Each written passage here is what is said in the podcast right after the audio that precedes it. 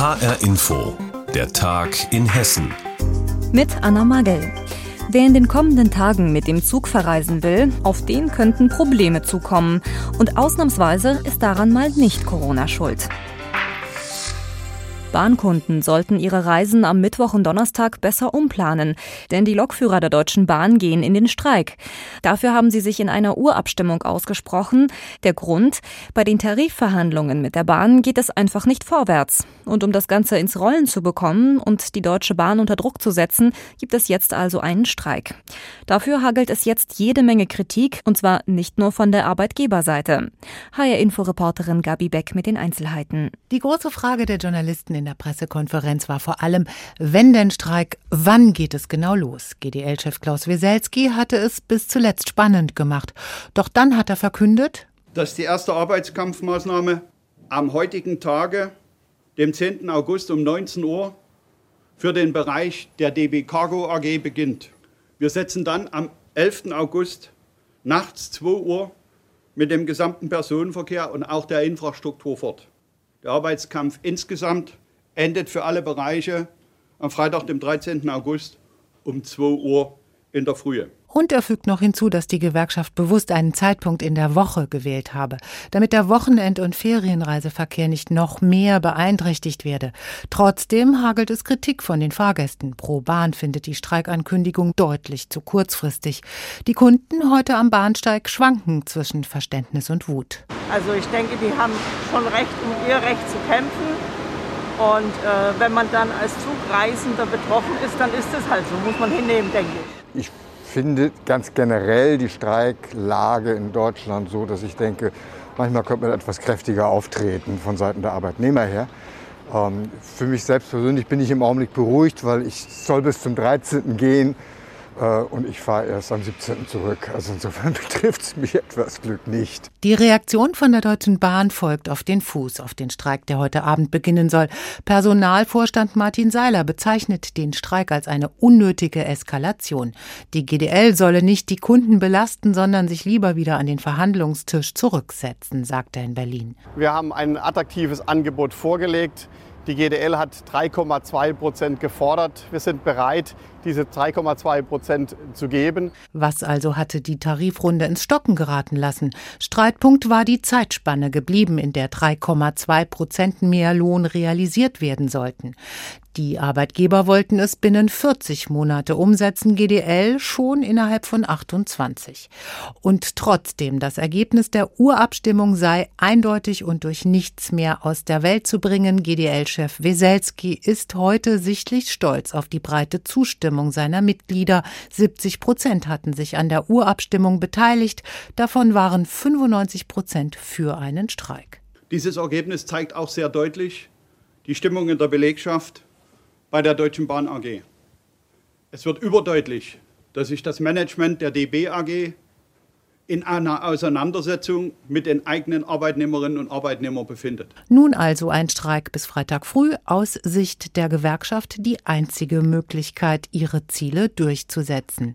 Die Lokführer bei der Deutschen Bahn gehen in den Streik. Worauf sich Bahnreisende konkret einstellen müssen, darüber informierte uns Gabi Beck. Ja, und dass der Streik so kurzfristig kommt, das ist für Reisende und gerade für Pendler besonders hart. Der Fahrgastverband Pro Bahn ist dementsprechend auch richtig sauer. Muss dieser Streik denn wirklich sein? Dazu ein Kommentar von Roman Warschauer aus der HR Wirtschaftsredaktion.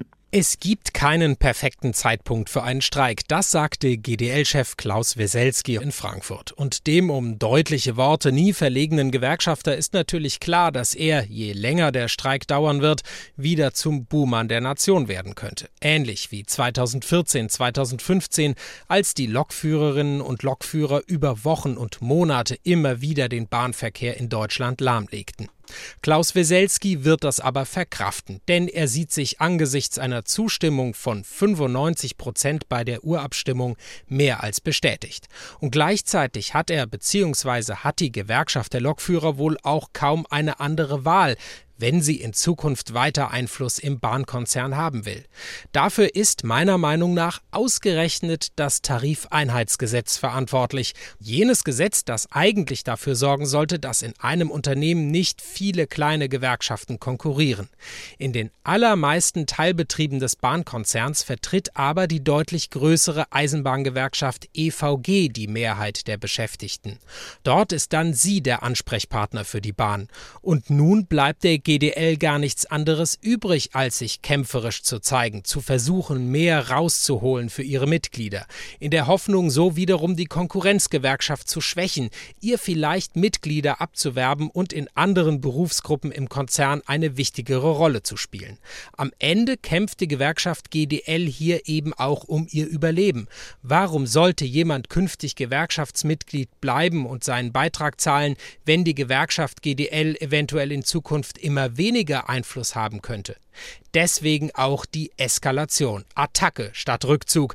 Denn aufgeben, das ist für den kämpferischen GDL-Chef Weselski garantiert keine Option auch wenn er sich mit seiner Streiktaktik in der Öffentlichkeit wieder einmal unbeliebt machen könnte. Roman Warschauer kommentierte den Streik bei den Lokführern der Deutschen Bahn. Reisende müssen sich am Mittwoch und Donnerstag auf heftige Verspätungen und Zugausfälle einstellen. Zu dieser Jahreszeit ist normalerweise bei vielen Winzern und Weinliebhabern die Vorfreude richtig groß, denn die Weinlese steht ja kurz bevor. Man fragt sich, wie wird die Ernte ausfallen? Wie schmeckt der neue Jahrgang? All diese Fragen rücken dieses Jahr allerdings in den Hintergrund. Denn nach der Flutkatastrophe sind viele Weingüter zerstört worden. Auch im Rheingau stehen viele Winzer regelrecht vor einem Trümmerhaufen.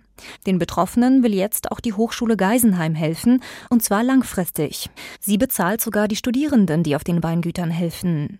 Geisenheim hilft heißt die Aktion und inzwischen waren die ersten Helfer auch schon im Einsatz. Mehr dazu von Andrea Bonhagen. Neun Studierende der Hochschule Geisenheim waren am Samstag in Ahrweiler zusammen mit Koordinator Roger Baumeister.